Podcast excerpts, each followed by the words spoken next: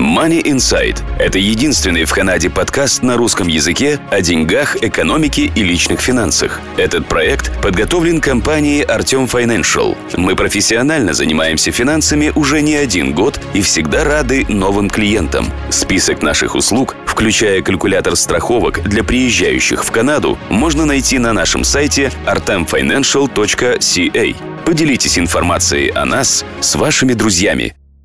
Добрый день, слушатели подкаста Money Insight, вашего подкаста о деньгах, экономике и личных финансах. В студии нахожусь я, Артем Бычков, и сегодня мы продолжим с Татьяной Комаричевой на тему liability insurance. До этого мы говорили с Татьяной на тему home insurance, car insurance.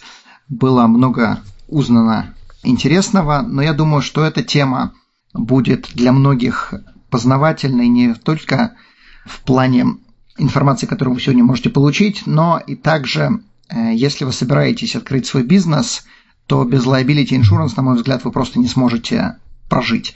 Буквально сегодня мне позвонила женщина, у которой работница упала на работе, э, сломала себе там что-то. Э, мне эта женщина перезвонила и стала расспрашивать, что ей делать, куда ей бежать, потому что работница что-то там от нее хочет. И слава богу, что у этой женщины была liability insurance, но я много не смог чего рассказать и посоветовать, потому что liability insurance это не моя э, стихия, и для этого у нас есть специалисты, как Татьяна, которым мы сегодня как раз позадаем вопросы и на тему также работников. Итак, Татьяна, добрый день. Добрый день. Спасибо, что у нас есть вы, кому мы можем всегда обратиться и задать вопросы, в которых мы, другие специалисты, не разбираемся. Итак, давай начнем с вопроса вообще, что такое liability insurance, кому она нужна, кому она не нужна, когда ее делают и вообще, что с этим едят. Вообще, это, конечно, тема, на мой взгляд, исключительно североамериканская. И она очень сильно развита в Америке, потому что все несут ответственность за свои действия, как правило, которые калькулируются в определенном денежном вознаграждении. В Канаде менее популярна, но концепция все равно как бы есть, и, похоже, идет она у нас в двух форматах. Во всех провинциях, кроме Квебека, у нас идет так называемый common law, в котором у каждого человека есть две ответственности. Это ответственность криминальная за свои поступки, ответственность гражданская. Вот эта гражданская ответственность называется liability insurance. Определяется она, собственно, прецедентами, которые определены в судах за ответственность. В Квебеке это определяется так называемым civil code, в котором прописано, что как бы бывает за то, если ты этот civil code нарушаешь. Интересно про гражданскую ответственность, собственно, то, что как бы концепция идет из того, что один человек может, в принципе, ожидать денежное вознаграждение от другого за свои убытки материальные или нематериальные, если сможет доказать, что другой человек должен был каким-то образом предвидеть, что определенная ситуация неизбежна, и таким образом ему был нанесен этот ущерб. И тут существует, собственно, целая стезя, как такую связь установить. Вообще, по гражданской ответственности, собственно, анализ всегда очень простой. Первое, у каждого из нас определенно существует эта ответственность. То есть первый вопрос, который всегда задают юристы, была ли у одного человека ответственность вот эта гражданская перед другим человеком? Если ответ «да», была, то второй вопрос, что из этой ответственности вытекало, какие шаги должны были быть. И третье, как нарушение этих шагов привело к возникновению либо материальных убытков, либо каких-то травм. Соответственно, дальше уже после этого начинается идти анализ. Поэтому, когда открываете любой бизнес, надо всегда подумать над тем, что, собственно, у моего бизнеса какие будут ответственности перед гражданами в том районе, где я этот бизнес открою, или в той сфере услуг, в которой я буду этим бизнесом оперировать? Вот эти первые два вопроса, которые я всегда рекомендую людям подумать, когда вы открываете свой бизнес. Окей. Okay. Ты сейчас сказала такую вещь, что есть ли у меня ответственность перед другими гражданами, а есть ли у меня такая ответственность, если у меня вообще никакого бизнеса нет, то я самый обычный рабочий?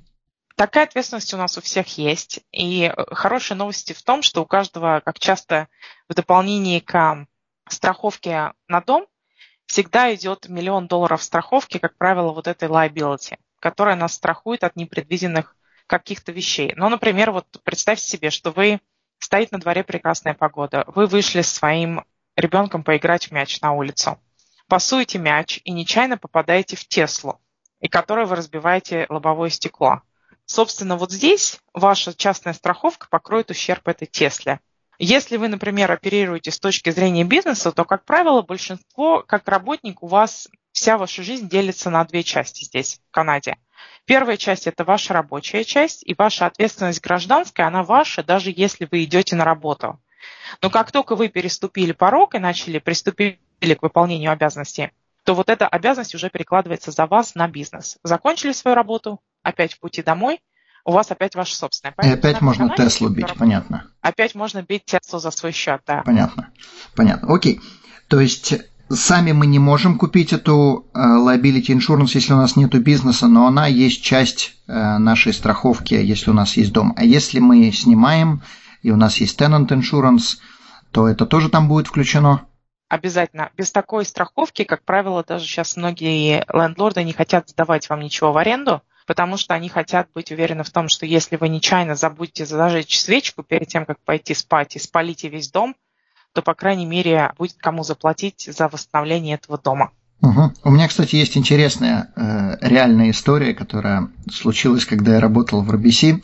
У нас была одна женщина, которая приехала из Онтарио, иммигрантка приехала из Онтарио в Альберту, потому что здесь ей предложил RBC работу, на лучших условиях она переехала сюда, и здесь, э, по-моему, 6 или, или 8 квартир было в Кондо. Она таки действительно зажгла свечку на Новый год, и таки действительно она спалила весь Кондо напрочь.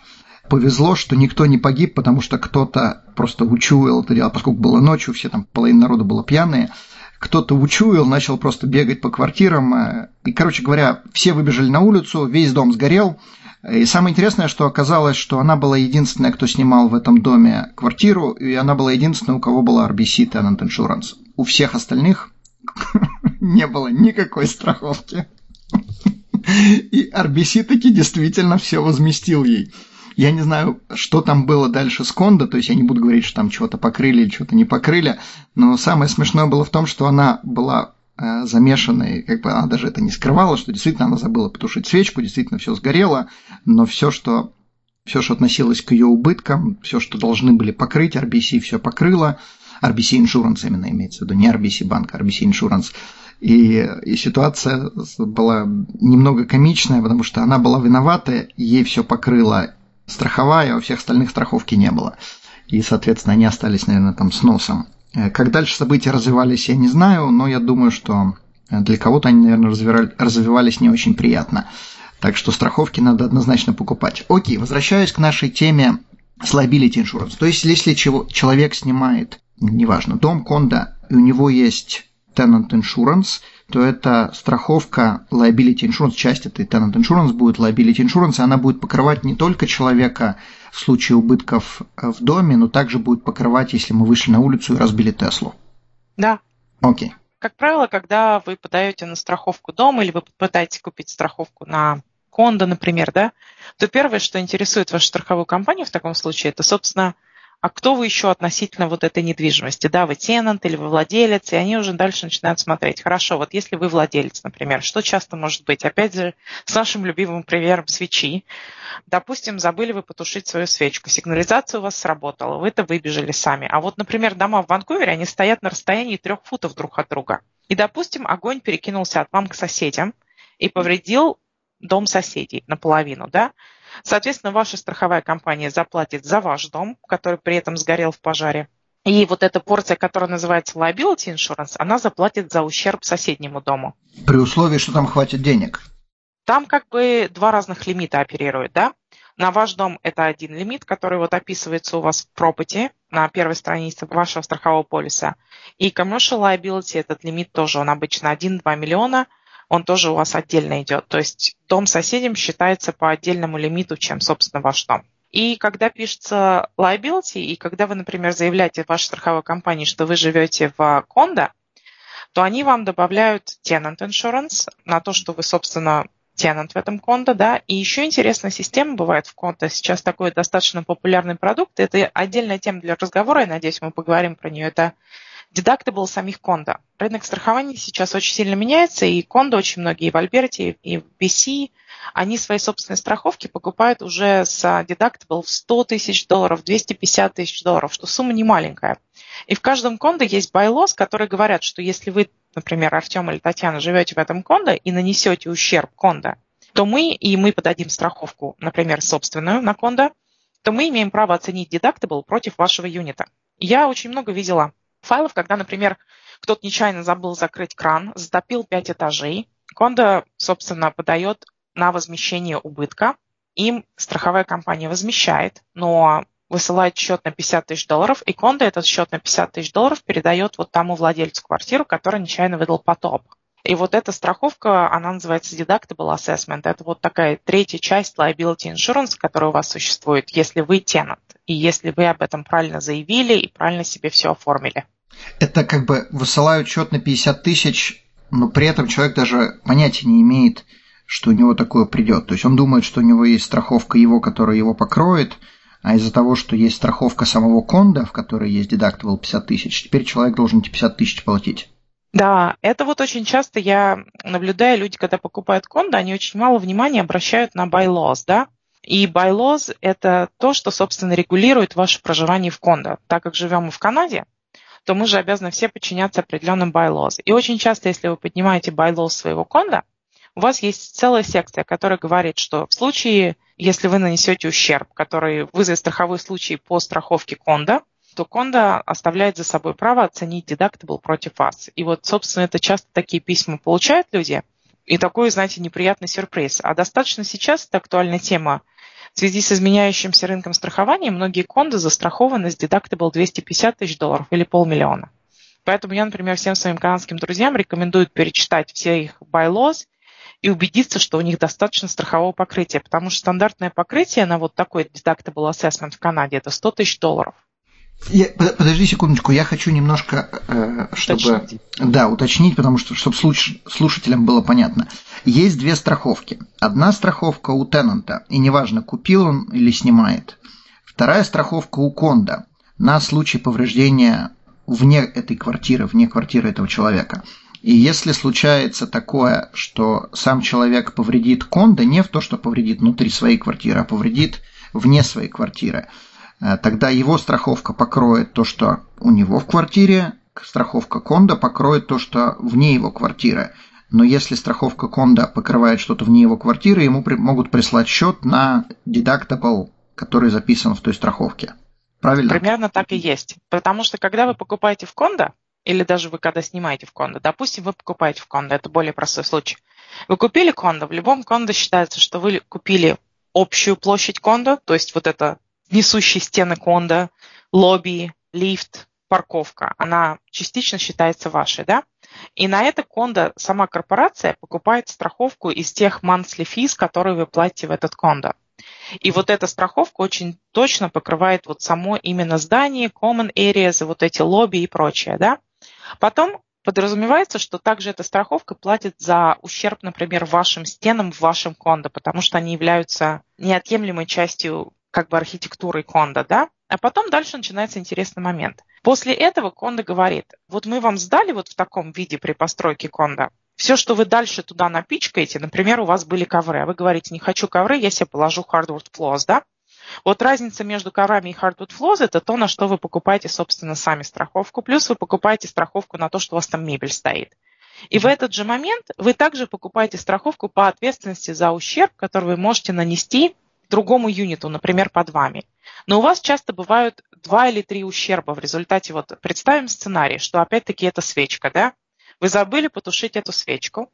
В результате этих действий у вас сгорела мебель в собственной квартире, вы вызвали, например, smoke damage в трех квартирах под вами и water damage в трех квартирах под вами. У вас будут примерно против вас, не против вас, а на этот случай будут открыты примерно как минимум четыре страховых файла. Один файл откроет страховая компания, которая страхует кондо, которая, соответственно, оплатит smoke damage в коридорах, оплатит там покраску, перештукатурку стен, вот такие вещи. Люди, которые непосредственно под вами будут жить, у них будет собственная их страховка, которая будет страховать их мебель, какие-то их улучшения вот этого конда. Также будет еще под ними такой же юнит, и также будет еще под ними. Они все вот этим трем людям заплатят, и потом выставят файл, выставят требования, против вас, потому что вы забыли затушить свечку, правильно? Mm-hmm. Соответственно, вот эти три юнита, каждый джастер вам пришлет счет. И кондо корпорация. Если вы, например, нанесли, представим, что вы живете в кондо, в котором страховка там 100 миллионов долларов, вы нанесли ущерб кондо в полмиллиона долларов, и согласно bylaws, каждый страховой случай через кондо-страховку, он подвергается 50% deductible. Соответственно, кондо получит за свои убытки от страховой компании минус 50 тысяч долларов, и вам перешлет счет еще дополнительно на 50 тысяч долларов. А что тогда моя страховка будет покрывать? У меня же тоже должна быть страховка в этом кондо. И ваша страховка вам оплатит ваш непосредственный убыток. То есть у вас непосредственный убыток ваш, как, как частной собственности, он оплатится отдельно. И они тогда с вас ничего не возместят, потому что ты сам себя судить не можешь в Канаде, да? А, соответственно, вот важно иметь, и то, что люди часто недооценивают, это именно страховка по гражданской ответственности, потому что вот эти люди, которых вы затопили под вами, у них очень быстро тоже убытки набегают. Ну, то есть liability, вот это самое liability insurance. Вот это самое liability и есть. Окей. Okay. То, что как бы это то, что вы, вот опять-таки к трем этим, к трехшаговой этой системе анализа liability в Канаде. Была ли у вас ответственность перед другими людьми? Была, потому что вы живете в кондо, и вы как бы должны понимать, что и над вами, и под вами живут люди. Соответственно, нарушили вы ответственность? Нарушили, потому что вы забыли затушить свечку. Ответственность – это затушить свечку. Какой ущерб нанесся в результате ваших как бы неправильных действий? Пожалуйста, ущерб зданию и ущерб трем квартирам под вас. Угу. Вот так этот анализ по любой теме проходит. Окей, но предположим на секундочку, представим, человеку пришел счет на 50 тысяч или там неважно сколько, и, но ты говоришь, что у человека должна быть в любой страховке, сейчас есть liability insurance в любой э, страховке. Как правило, если вы только от нее не отказались при покупке. А, то есть от нее можно еще и отказаться, понятно. Я так понимаю, что некоторые люди могут отказаться. Я ни разу такого случая не видела, ну, потому что я никогда не продавала страховки. Угу. Но я так понимаю, что есть некоторые люди как-то могут отказываться от этого. Ну да, веселый товарищ, очень веселый. Понятно. То есть, если человек себе это не докупил, то, соответственно, он попал на все эти 50, 100 или сколько там тысяч. Да. А если он ее купил, тогда страховка это покроет эти все, всю эту сумму или она покроет там какой-то небольшой процент? Нет, что эта страховка покрывает? Она покрывает вашу именно гражданскую ответственность до определенного лимита.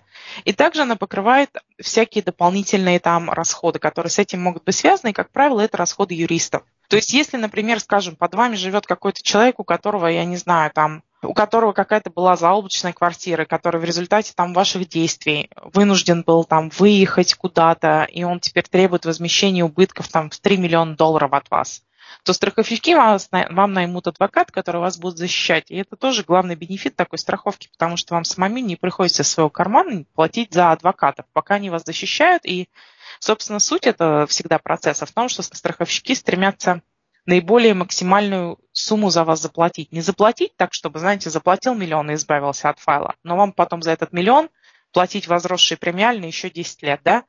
Они попытаются заплатить сумму, которая как бы такой будет достаточно справедливой для всех. Ну вот тут, конечно, начинается самая соль страхового бизнеса, что является справедливым. У каждого свое одеяло, У каждого своя справедливость, смотря от какую сторону от двери ты стоишь, да. И, соответственно, вот здесь, собственно, это может быть тянуться годами, но, как я всегда говорю, плюс в том, что за вас страховая компания платит. И то, что многие люди, например, не знают или не связывают с этим каждый день, это то, что в среднем любой юрист в Канаде или адвокат в Канаде берет от 250 до 500 долларов в час. То есть это все набегает очень быстро. И как бы, ну вот этот, как я говорю, peace of mind, что у тебя, по крайней мере, есть миллион, который за тебя хотя бы первый миллион заплатит, он очень помогает. И плюс важно учитывать то, что, как правило, те юристы, которые будут вас в эти судебные тяжбы вовлекать, они тоже очень люди прагматичные. Они понимают, что им проще, например, собрать полмиллиона с вашей страховой сейчас, потому что страховая выпишет один чек, чем пытаться собрать полмиллиона с вас, э, со страховой сейчас, и потом еще как-то с вас взыскивать дополнительные там 20 тысяч долларов. Им это никому не надо. Поэтому все вот эти юристы, которые влезают в эти судебные тяжбы, они всегда первым делом, у них первая линия возмещения ущерба – это страховые компании, потому что они понимают, что просто с вас, как вот с вас 20 тысяч взять, если у вас там одно только это кондо, за которого еще там должны, может быть, полмиллиона банку, да? Uh-huh. Вот, это же надо будет делать restitution order в суде, ну, суд там предпишет каждые там две недели взыскивать с вашей, с вашей зарплаты 200 долларов в счет этого убытка. Им это нафиг не надо это администрировать. Им проще со страховщиками сесть в одной комнате, договориться о сумме ущерба, сделать, подписать соглашение, сумму собрать, файл закрыть и найти себе нового клиента. Понятно. Понятно. Окей, хорошо. Мы поговорили о частных лицах, теперь возвращаемся к вопросу о бизнесе. Я открываю бизнес, неважно какой бизнес, сейчас ты мне расскажешь чем страховки отличаются. Я открываю бизнес, это может быть, не знаю, маникюрный салон, это может быть constructions, это я могу стать пилотом самолета и открыть свою компанию по перевозке. Э, чем эти liability insurance будут отличаться, как вообще оценивается, кому дать liability, кому не дать, э, и где эту liability insurance искать?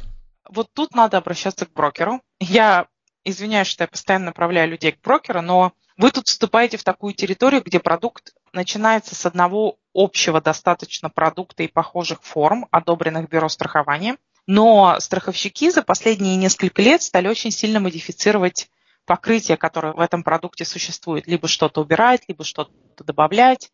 Поэтому здесь, собственно, лучше работать с брокером. И я, например, приведу пример. У меня недавно знакомые открывали бизнес по care. Они хотят открыть, собственно, бизнес по собачий детский сад, да, грубо говоря. И это очень специализированный бизнес. И они посидели в интернете, попытались понять, собственно, у кого такие страховки можно купить. Я посидела 15 минут, поискала и направила их к брокеру, который себя, собственно, позиционировал как именно брокер, специализирующийся вот в таком бизнесе, потому что он понимает, какие ответственности у этого бизнеса могут быть. Потому что у них бывают очень непростые бизнесы. Например, собака убежала из их, пока она у них там должна быть в детском саду, и кого-то покусала. То есть это достаточно нестандартная ситуация, потому что, например, Артем, вариант вашего офиса, из которого убежит собака и кого-то покусает, он практически невозможен. Потому что у вас вариант, когда вы оказываете услуги. Поэтому с такими вещами лучше обращаться к брокеру и описывать свой бизнес. Потому что что произойдет? Первое, на что они смотрят, из чего возникают ваши риски, вот эти именно гражданской ответственности. Будет ли этот риск возникать из того, что вы сидите в девятиэтажном здании на восьмом этаже с кухней, в которой может прорвать трубу, или в которой там, я не знаю, вы забудете кран закрыть на общей кухне и затопите всех, да, чайку зашли попить. Либо, например, вы идете, устанавливаете трубы в 10 миллионном кондо, и если вы неправильно эти трубы установите, и они прорвутся, они могут нанести ущерб 10-миллионному кондо. Или вы, например, управляете мельницей, в которой огромный риск того, что как бы и рабочие могут себя там какие-то травмы вызвать, и мельница может загореться, надо смотреть, где эта мельница стоит, или управляете ли же вы самолетом. Поэтому здесь риски очень сугубо индивидуальные, и найти брокера, который не поленится с вами посидеть, подумать об этих рисках и поискать вам правильный продукт, это вот будет самое главное, что вы себе сделаете в бизнесе. Потому что вот здесь правило, что давай я лучше куплю и переплачу. Вы можете переплачивать десятки тысяч долларов. Но вот купить именно продукт, который вам подойдет, вот это то, что здесь надо постараться для себя сделать. Окей, тогда адвокат дьявола. Все равно этот брокер будет обращаться в ограниченное количество страховых компаний. Предположим, он решил работать с Вованессой. Почему я сам не могу пойти в эту Вованессу и сказать, ребята, вот давайте мне продукт, зачем мне нужен брокер? Если он все равно будет обращаться как бы не он, он же не делает продукт для меня, он просто находит компанию, которая этот продукт предлагает.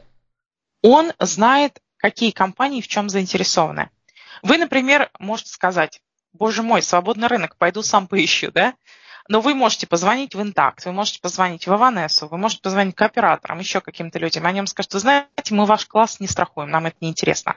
Вот вы уже потратили час. Если бы вы пришли к брокеру и сказали, вот я, например, собираюсь открыть там, я не знаю, собачий детский сад, да, или там я хочу открыть там фабрику по производству свечек, то этот брокер, у него уже сразу в голове 3-4 компании, которые этот класс страхуют. И он уже будет целенаправленно вас ввести в тот класс, и вам из этого класса выбирать цены и подходящие варианты. Потому что, опять-таки, некоторые страховые компании в некоторых классах просто не заинтересованы.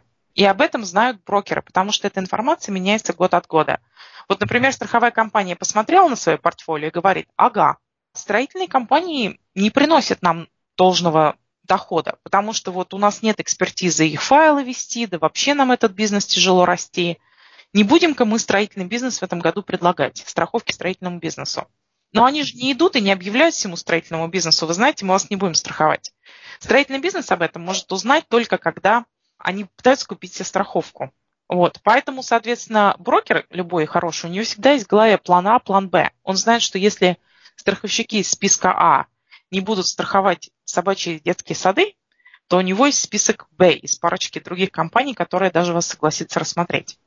Отлично. Хорошо. Тогда давай подойдем к самому продукту. Предположим, я открыл строительную компанию, позвонил брокеру, он мне предложил какую-то страховку liability insurance. Вообще, что это будет за продукт? Что она будет покрывать, для кого, как бы, насколько она сильно будет отличаться от э, строительного бизнеса или там тракинг компании или неважно, чего-либо еще?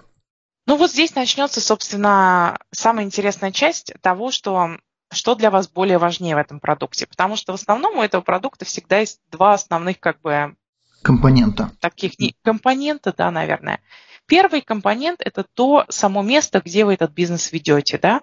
То есть, допустим, вы, страха, вы строительная компания, которая там на минутку, давайте представим, продает, устанавливает плитку, например, да, керамическую. Mm-hmm. Вы сидите себе в каком-нибудь небольшом месте, а рядом с вами по две стороны сидит, например, там какой-то ликероводочный магазин, с другой стороны там сидит еще какой-нибудь холдинг, который продает обои, например, да, и вы все делите парковку. И, соответственно, давайте представим на минутку, что это все происходит в Калгари, где зимой достаточно холодно и гололедно. Приехал клиент к вам посмотреть плитку, вышел из машины, упал, очнулся гипс. Почему упал? Гололед. А оказывается, клиент у вас работает архитектором, теперь он не может ходить на работу. Таким образом, набегает уже где-то 250 тысяч убытков, только потому, что он вот упал, сломал себе руку. То есть это наш работник? Не ваш работник, ваш клиент. А, наш клиент, окей. Ваш окей. клиент, да? Окей. Вот. Он, соответственно, подает иск против вас, что вы, как человек, который как бы отвечает за эту парковку, потому что ну, вы предоставляете клиентам свою парковку там, должны были предвидеть, что в такую погоду в январе у вас там будет гололед, и вы должны либо сами выйти солью посыпать, либо кого-то нанять. Вот вы пока сами этому человеку докажете, что вы и нанимали кого-то, и солью посыпали, вы минимум потратите 10 тысяч долларов на адвоката. Но с вот этой страховкой, первый компонент, который, собственно, страхует вас от того, где вы оперируете и ведете свой бизнес, вам страховая компания назначит аджастера, назначит юриста и начнет процесс. Это вот ваша самая первая часть. Ваша вторая часть – это… И, и как бы я, я сделаю еще дополнение, она также покроет расходы этого юриста. О, да, да, то есть они сразу на, за все начнут платить у вас, да? Вы там, может быть, будете платить 2,5 тысячи долларов дедактабл, там 5 тысяч долларов дедактабл, какой-то дедактабл у вас будет, но это несравненно с тем, сколько будет в итоге, когда вы смотрите я в конце приведу вам пример интересный из своей собственной жизни. Когда вы смотрите в итоге, сколько было потрачено на юристов, становится немножко понятно, что как мы недооцениваем труд других людей. Вторая часть, собственно, как бы компонент вот этот, этот большой ответственности, это то, что какой ущерб может вызвать ваш продукт или услуга, которую вы продаете. В нашем случае мы устанавливаем плитку. Да? Вот вы, например, пришли к кому-то устанавливать плитку, там пытаетесь вы вытащить эту ванну, которая у вас стоит, вытаскивая ванну, вы задеваете трубу, а вы понимаете, что вы, как работник, забыли отключить воду и полезли вытаскивать эту ванну. Вы затапливаете, соответственно, место, где вы должны были провести вот эти ремонтные работы. Соответственно, вот у вас начинается ущерб. И опять-таки идет этот анализ. Должны ли вы предвидеть, что вы, может, зацепите трубу? Должны. Что произошло? Вы трубу зацепили. Какой ущерб? Водный ущерб вот этому вашему клиенту вы нанесли. Своей страховой компании. Они придут, посчитают, сколько там этот water damage обошелся.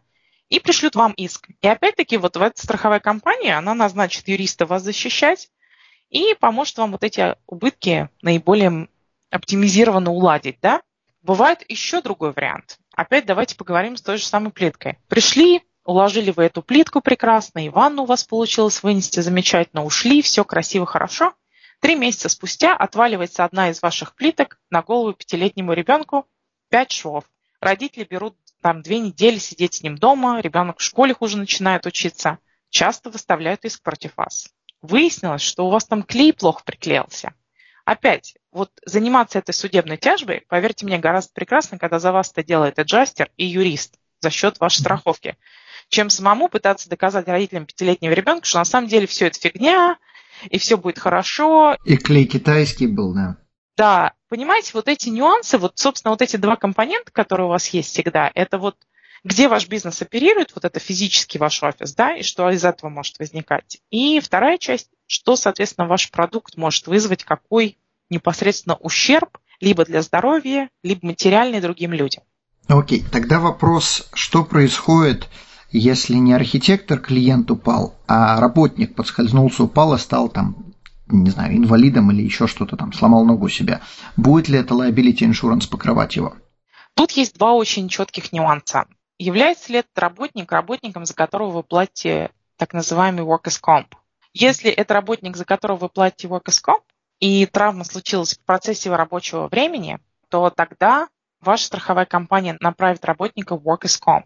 Workers comp, для тех, кто не знает, это workers compensation. То есть для некоторых бизнесов это обязательно, для некоторых бизнесов это можно сделать, насколько я понимаю, как это, как эта страховка работает. Это государственная, точнее провинциальная страховка, которую вы обязаны сделать в э, рискованных профессиях, как, например, строительство. В разных можно делать, но просто, например, часть бизнеса предпочитает людей нанимать как контракторов и не платить за это, эту страховку.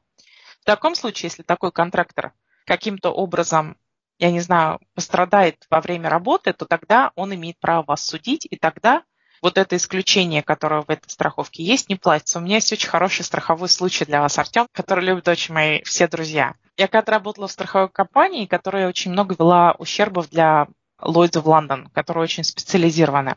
И частью портфолио там были стриптиз-бары. О. И, и был страховой случай, когда девушка, которую нанимали контрактором, сообщество пришла исполнять танцы. Там какая-то висела то ли веревка, то ли что-то. И она, исполняя перформанс, упала с нее. И что-то там все сломала. И в итоге она выкатила страховой иск против вот этого клуба. И мы, конечно, все с таким, э, мой коллега этот вел файл, мы очень с таким все принимали участие, то, собственно, ну скажи нам, сколько ты примерно собираешься выплатить, сколько это вообще стоит, сколько они зарабатывают. Он, конечно же, нам ничего не мог сказать, потому что страхование достаточно сильно защищено, то есть тебе могут какие-то дать детали, как бы общие, но тебе никто не скажет каких-то персональных информаций или всего, но вот этот пример, это вот то, что вы пытаетесь у меня узнать, как страховка обычно выплачивает за работника. Понятно. Да, Хорошие работники. Ну, э, вопрос получается, она там была работником, не... Она э, была наемным контрактором. Наемным контрактником, окей. Да, и контракт между ними двумя говорил, что он за нее не платит workers comp. Вот, он, собственно, этот, я так понимаю, работодатель, у них был контракт, что он за неделю вперед сообщает, в какие часы она должна прийти потанцевать, и он ей, соответственно, платит вот это почасовой. Но он за нее не платил никакие бенефиты. Арранжмент такой, что она сама должна себе было приобретать вот эти все дополнительные бенефиты, да, если она хотела. И тогда у нее не остается другой вариант, у нее нет этого workers comp, она страхует. Она тогда идет его и судит, судится с ним. Угу, понятно.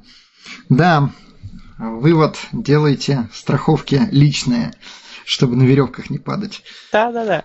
Да, хорошо. Значит, э, это liability insurance будет страховать клиентов, если мы что-то сделали не так или что-то пошло криво-косо.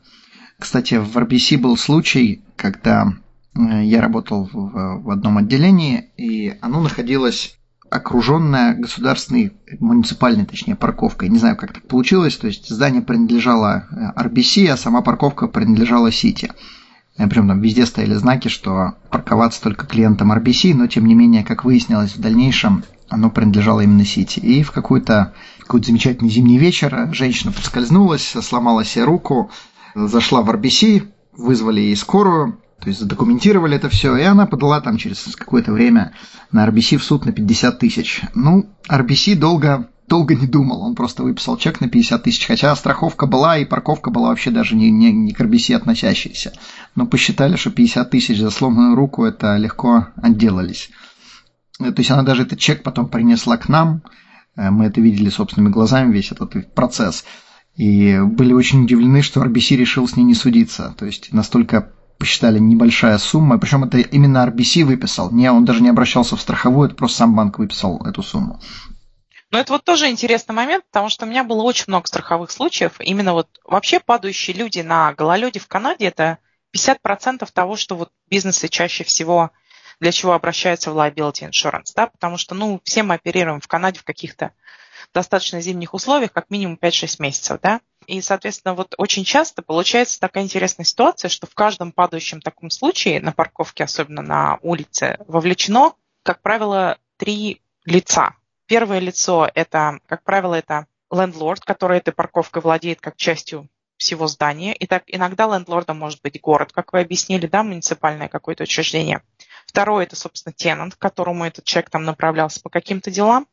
И третий – это снегоуборочная компания. Вот снегоуборочным компаниям сейчас во всей Канаде очень тяжело купить страховки, потому что вот постоянно вот эти судебные и тяжбы, и, И вот я последнее, что слышал, что им даже никто не хочет страховку продавать меньше, чем deductible 25 тысяч долларов. А какое вообще они имеют отношение? То есть, ну, а, они убрали, через 5 минут опять пошел снег. Нет, вот тут самая, собственно, соль а, судебного законодательства, что у них, собственно, против них всегда тест, что их наняли убирать. У них задача убрать снег и минимизировать все вот эти опасности для людей, которые будут в этом месте идти, парковаться, стоять или прочее. Для них тест всегда происходит таким образом. Как вы вызываете снегоуборочную компанию? Как она была вызвана? Она была заказана на целый период с декабря по апрель, и как бы им было, было отдано полное право решать, когда и какие проводить операции на этой парковке или на этом участке, на этом пропуте, да. Либо, например, их вы вызываете сами, когда вы считаете, что надо вашу парковку почистить. И, соответственно, вот их вовлекают, говоря, что снегоуборочная компания должна была предвидеть, что будет в Калгари завтра минус 20 и гололед, и почистить, например, эту парковку в 5 утра. А вместо этого она эту парковку почистила в 8 утра, а я в 7 утра там парковался и свалился.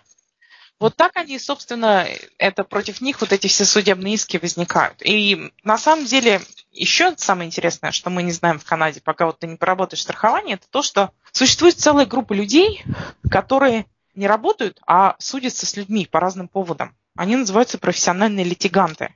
И когда ты на таких попадаешь, то, конечно, лучше с ними самим не связываться, а как бы когда с ними работает страховая компания, она, она их может определить, и она, соответственно, сделает все возможное, чтобы таким профессиональным литигантам заплатить именно только то, что им положено, а не то, что они пытаются каждые 2-3 года найти источник доходов и собрать с людей какие-то иски.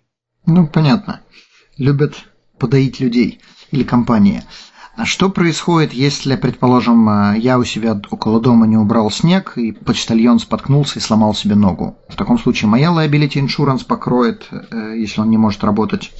Насколько я помню про почтальонов, это люди федеральной службы в Канаде. Соответственно, у них, насколько я помню, есть как бы определенные к ним появляются статьи Workers Comp, у них определенным образом организованы, и насколько я помню, они как федеральные рабочие собираются своего workers comp, и их организация потом может против вас искать иск из-за их то, что им там выплатили, за пока они там сидели дома и не могли работать, но она против вас взыщет Canada Post. Сам почтальон не имеет права на иск, насколько я помню, по маленькому количеству случаев, в которые мне попадались именно вот с Federal Workers, но сама канадская почта может с вас взыскать. Но интересно наступает то, что кто отвечает за уборку вот этого непосредственного клочка земли, на котором человек упал. Очень часто эджастеры такое как бы делают вот defense, когда занимаются файлами, что, например, это может быть cities property, да? И, соответственно, у муниципальных вот этих учреждений, типа cities и прочего, у них есть совершенно другие механизмы защиты, чем у нас с вами.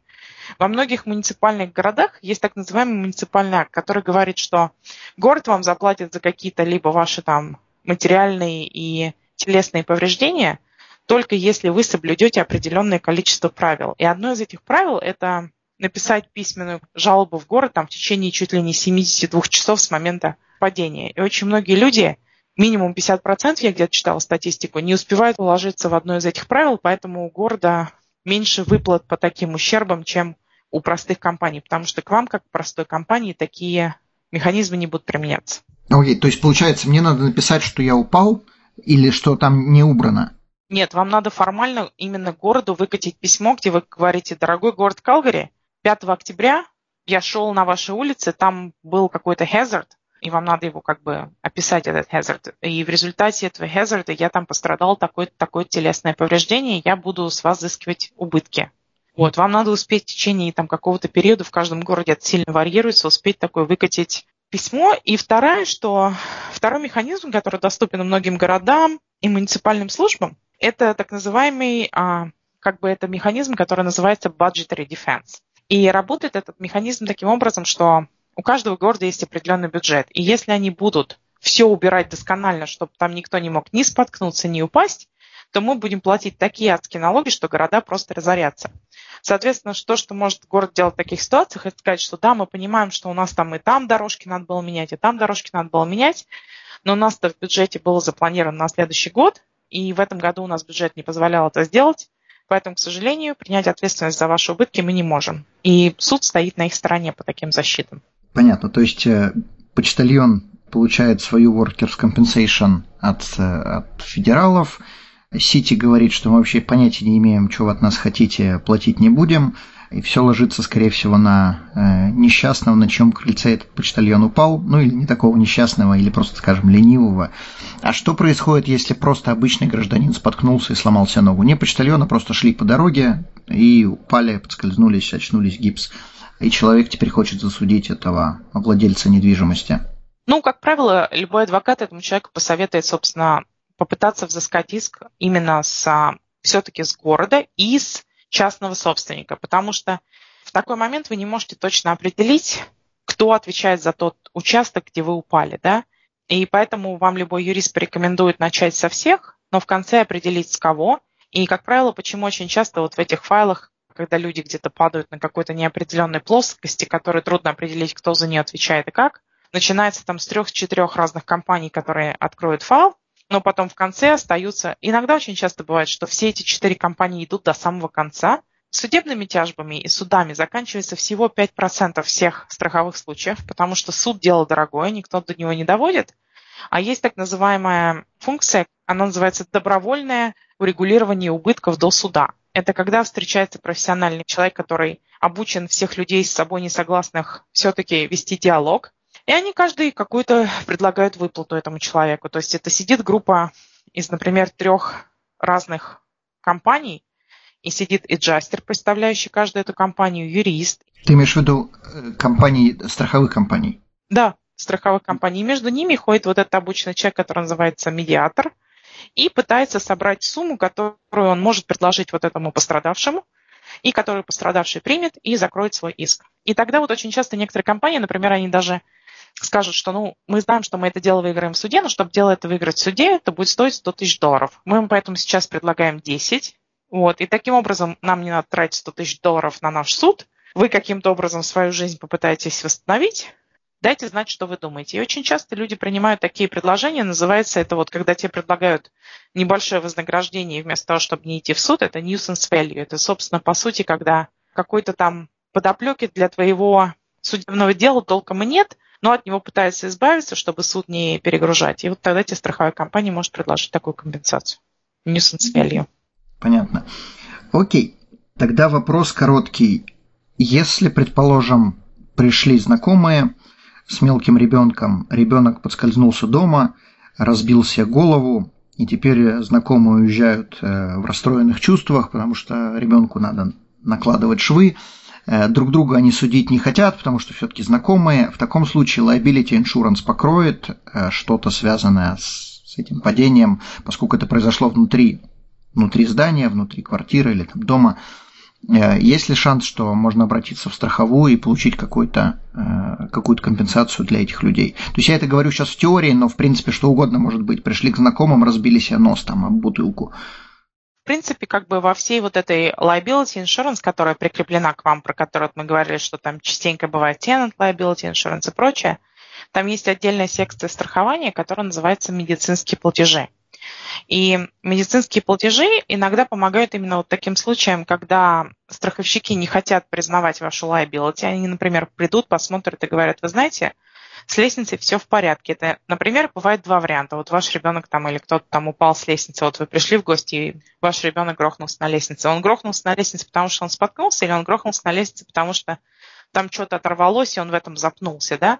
Вот если что-то там оторвалось, тогда они, как бы, тогда у вас может быть какая-то ответственность, потому что опять вот это правило трех шагов, должны ли вы были предвидеть, что кто-то споткнется от того, что оторвалось на лестнице? Окей, okay. то есть просто то, что ребенок споткнулся, это еще не означает, что у меня есть какая-то ответственность. Окей, okay. то есть если он споткнулся из-за того, что я мог что-либо предвидеть, там, например, ступенька сломалась или там знаю, за веревку зацепился, но если он просто споткнулся, у него там шнурки развязались, то к моей liability insurance это не будет иметь никакого отношения.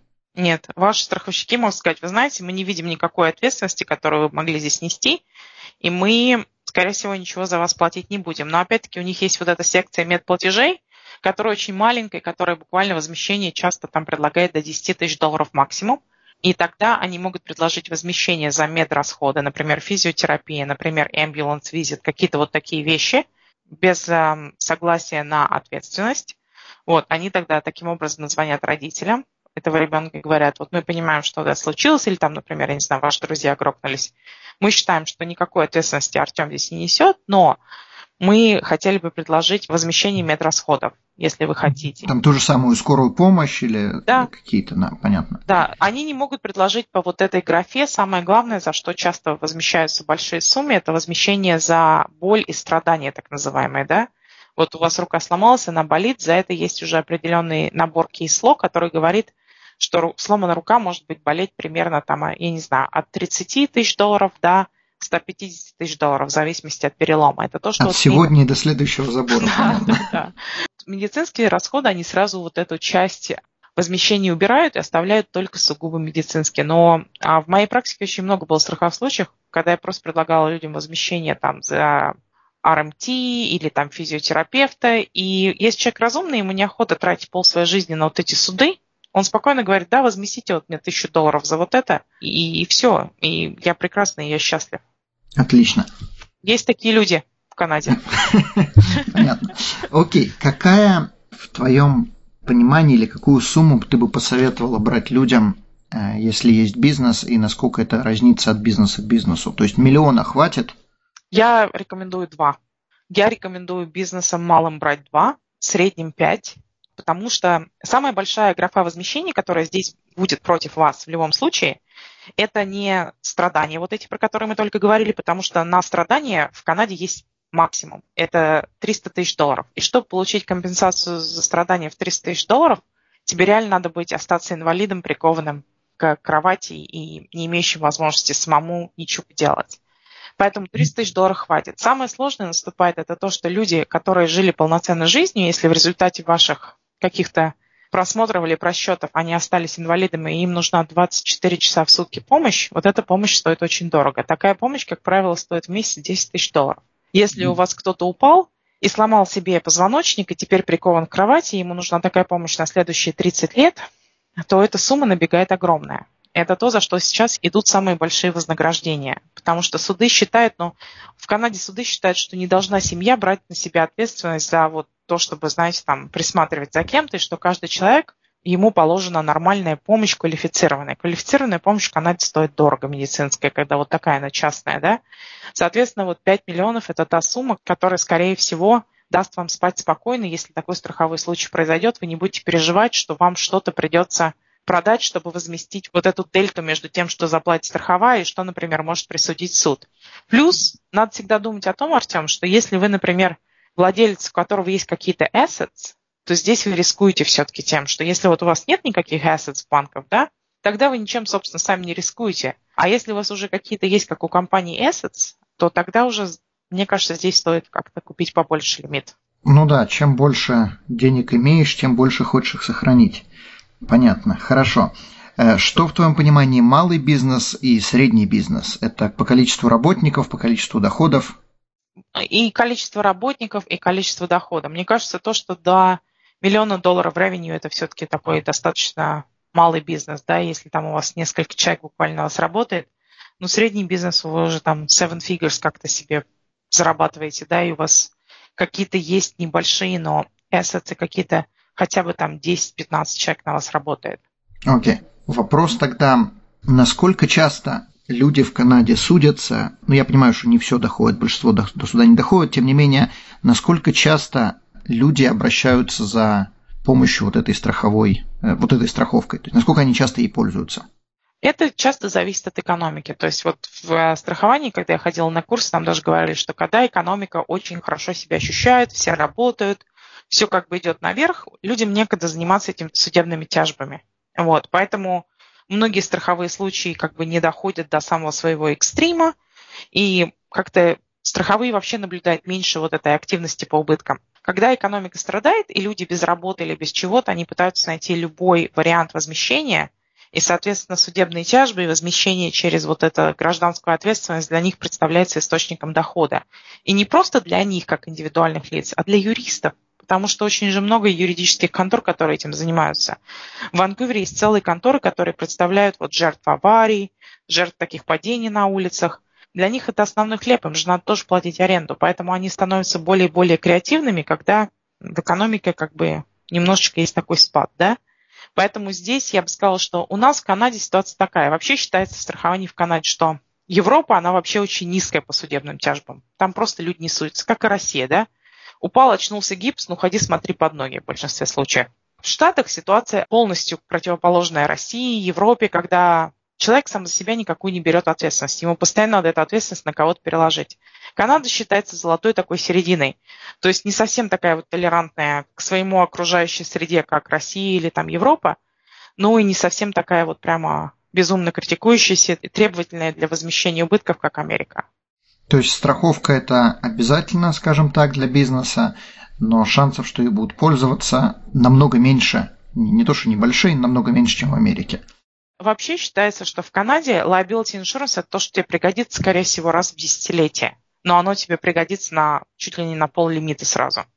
Понятно. Мало не покажется, да. И плюс есть такие бизнесы, которые, скорее всего, вызовут ущерб, а есть такие бизнесы, которые, скорее всего, не вызовут ущерб. Вероятность водопроводчика неправильно установить трубу достаточно высока и залить это здание, в котором он трубу установил, да? Вероятность, например, я не знаю, такая же вот у продавца плитки гораздо меньше или даже у установщика плитки. Поэтому некоторые классы страховщики смотрят, во-первых, сколько в компании человек работает, какой ревенью, они смотрят все вот эти receipts, которые вы им подаете, и они пытаются просчитать, как часто вы, скорее всего, будете обращаться за, за такими выплатами, как часто против вас будут тяжбы. Вот я помню, что когда работала в страховой компании, некоторые люди, например, я там некоторые компании, я с ними пересекалась там раз-два раза в год. То есть у них раз или два в год были против них страховые случаи, именно вот по гражданской ответственности. Так что здесь надо смотреть. Но все-таки лучше как минимум 5 миллионов себе купить. И я замечу, что раз в 10 лет это не означает, что это будет самый последний день десятилетия. Может быть, и в первый день десятилетия, еще до того, как э, мы там э, начали нормальный бизнес. Окей, хорошо. У меня последний вопрос. Если у тебя есть какие-то советы по поводу расценок, как вообще выбирать, как эту страховку выбирать именно с точки зрения цены? С точки зрения цены я всегда рекомендую людям, которые вот покупают страховки для своего бизнеса, найти брокера и попросить брокера дать 2-3 варианта и дать 2-3 варианта именно с точки зрения вот deductible, да. Там, например, допустим, вы бы не против поддержать 10 тысяч долларов deductible в банке, вот, но вместо этого хотите чуть поменьше платить за премиальные, да, либо вы, например, говорите, нет, лучше я буду платить больше за премиальные в год, но у меня будет меньше моего дедактабла, когда наступает каждый страховой случай.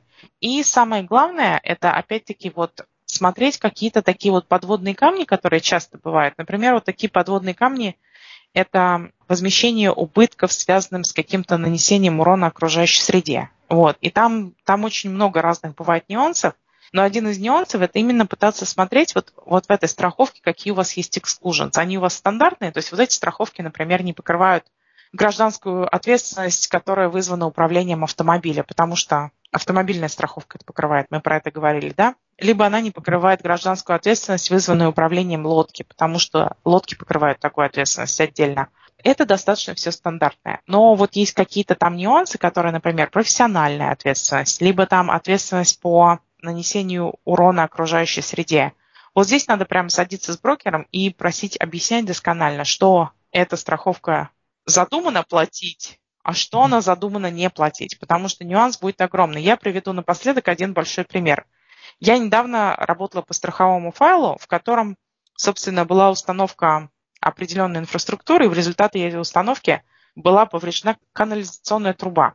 И, соответственно, наступил ущерб у владельца дома в связи с тем, что как бы канализационная труба была забита, это все, конечно, полилось к ним в дом. И я узнала, что у водопроводчика была такая страховка, которая считала канализационную водом полютантом. Полютант – это, собственно, как бы компонент, который загрязненный. И эта страховка платила за ущерб, собственно, по восстановлению трубы самой канализационной, но совершенно ничего не платила за ущерб, который был нанесен дому в результате этих канализационных вод, которые вышли в дом. Вот такой интересный был нюанс. И, кстати, эти люди сами были удивлены, что у них такой эксклюжен добавился. Поэтому вот это одна из таких вещей, которые кажется, что загрязненные вот эти полютнуты, это ну какой-то там, я не знаю, будет там дизель, какое-то там топливо, да, кажется, такие материалы химические прямо сильно. А вот сейчас уже страховщики начали включать канализационные воды в эти полютнуты. И получается, люди сами за все это платили? Да. И компания сама за это платила. Ну, то есть компания, то есть в данном случае не люди, а компания. Э, ну, страховая компания заплатила, там, я дам пример такой, что ущерб от этого был 30 тысяч долларов, 8 тысяч долларов стоило раскопать канализационную трубу и заменить ее, 22 тысяч долларов был нанесен ущерб разной собственности и там мебели людей, которые жили в этом доме в результате вот этой канализационной воды, которая там у них и пошла и по коврам, и везде, да. И 20 компания отказывалась платить на исключение вот этой страховки, что она не покрывала полютанты с точки зрения коммерческой вот этой ответственности владельца этой компании. И в итоге эта компания сама заплатила 18 тысяч долларов. 4 тысяч долларов они смогли утрясти, но 18 тысяч долларов платили из своего кармана, из своих доходов. Понятно. Ну, то есть, это компания имеется в виду не, не люди, которые жили в доме, это компания, которая предоставила да. услуги. Понятно. Да, а люди, которые жили в доме, им оплатил за весь ущерб их страховка, которую их дом страховала. Понятно. Ясно. Татьяна, огромное спасибо. Это было, наверное, один из самых интересных и познавательных подкастов, потому что в этой теме мало кто разбирается, и еще меньше людей готовы делиться этой информацией, тем более на русском языке. Я думаю, что это будет не последний наш подкаст, потому что вопросы появятся, и если не появятся, мы их придумаем. Большое спасибо еще раз. И с какими вопросами ты хотела бы, чтобы люди обращались к тебе? Если у кого-то есть вопросы, например, там, что они видят какой-то эндорсмент своей полосе, или они хотят понять там, что означает вот эта фраза на моем сертификате, я буду рада ответить, если вы напишите письмо. Вопросы, где купить страховку, к сожалению, не могу ответить. Рынок меняется очень динамично. Могу просто вот подсказать, как посмотреть, как вот подсказывал своим друзьям, а, которые открывали собачий детский приют, да? Когда просто села, посмотрела, кто предлагает этот продукт, посидела, погуглила, что вот эти люди реально специализированно предлагают, тогда я могу с удовольствием предложить свой, как и говорю, пользователь Google усиленный, и с удовольствием могу посмотреть, но, к сожалению, конкретных людей не могу посоветовать. Понятно. Ну, хорошо, спасибо и на этом. Огромное спасибо. Контактную информацию мы дадим под этим подкастом. И задавайте вопросы. Будем делать следующие с интересными гостями. Спасибо, Татьяна. Да, пожалуйста. Всего хорошего. До свидания. До свидания.